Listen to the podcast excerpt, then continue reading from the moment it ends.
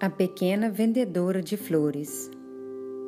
Todas as manhãs, a porta da casinha, situada nos limites da aldeia, se abre às sete e meia, e uma menina muito pequenina sai carregando duas cestas repletas de flores em cada braço. Depois de fechar a porta, ajeita as cestas nos braços e inicia seu dia de trabalho.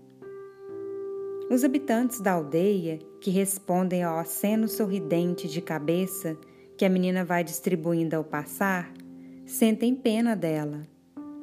Esta estrada é muito longa e o serviço é pesado demais para uma criança de 12 anos, pensam eles.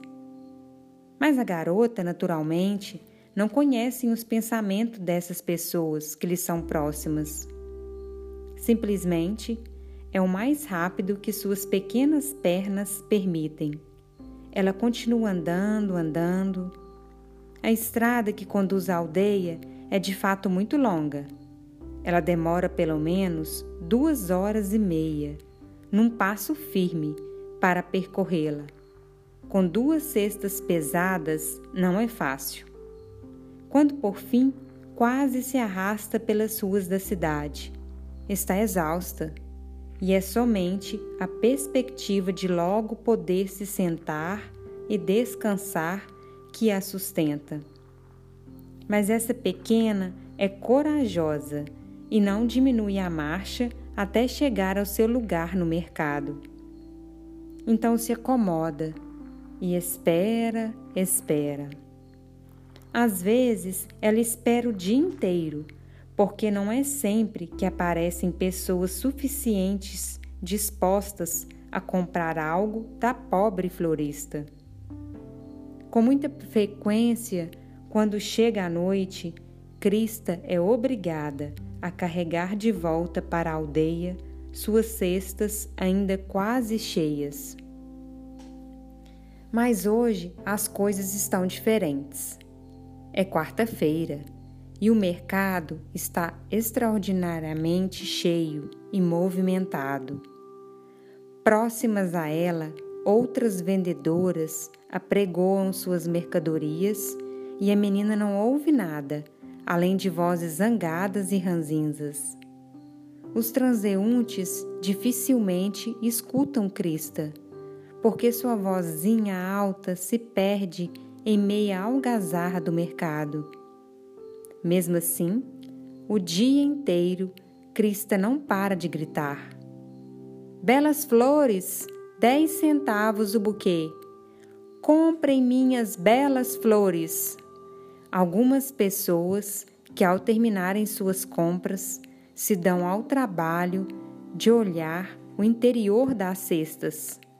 Pagam de bom grado dez centavos por um daqueles pequenos e encantadores ramalhetes. Ao meio-dia, Cristo se dirige para o lado oposto da praça do mercado, onde o proprietário de uma barraca de café tem o costume de lhe oferecer de graça uma xícara cheia, com bastante açúcar.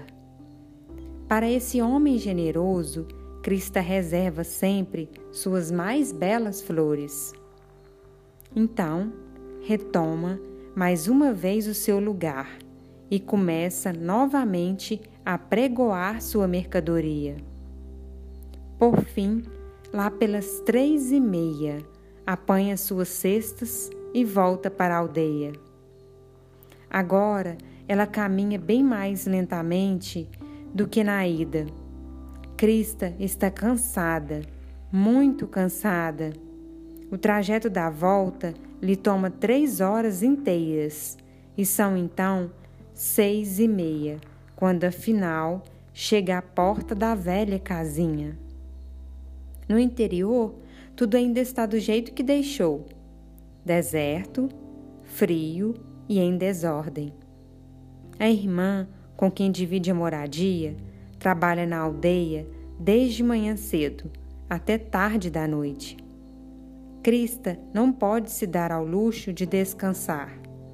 Nem bem chega em casa e começa logo a descascar batatas e a limpar legumes. A irmã chega do trabalho às sete e meia e finalmente elas então se sentam e comem alguma coisa. Às oito horas da noite, a porta da casinha se abre novamente e mais uma vez a menina sai com as cestas nos braços. Agora ela se dirige aos campos nas redondezas. Não precisa ir muito longe. Logo, ela se inclina para a grama e colhe flores.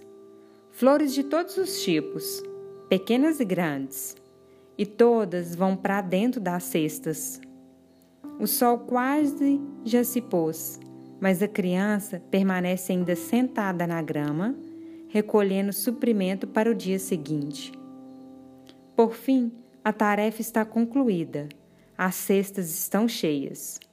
O sol se pôs. Crista se estende na grama com as mãos entrelaçadas sobre a cabeça e o olhar no céu. Este é o seu quarto de hora favorito. E ninguém pense que a pequena vendedora de flores, que trabalha com energia, está insatisfeita. Ela não está e nunca vai estar enquanto puder todos os dias desfrutar deste breve e maravilhoso descanso. No campo, entre as flores e sob o céu que escurece, Crista está contente. A fadiga se foi, o mercado se foi, as pessoas se foram. A menina sonha e pensa apenas na bênção que é desfrutar todos os dias deste breve momento sozinha com Deus e a natureza. 20 de fevereiro de 1944. Terminei de ler o conto A Pequena Vendedora de Flores, da obra Contos do Esconderijo, de Anne Frank. Fábulas, contos e ensaios da jovem Martin do Holocausto publicado pela editora Best Bolso.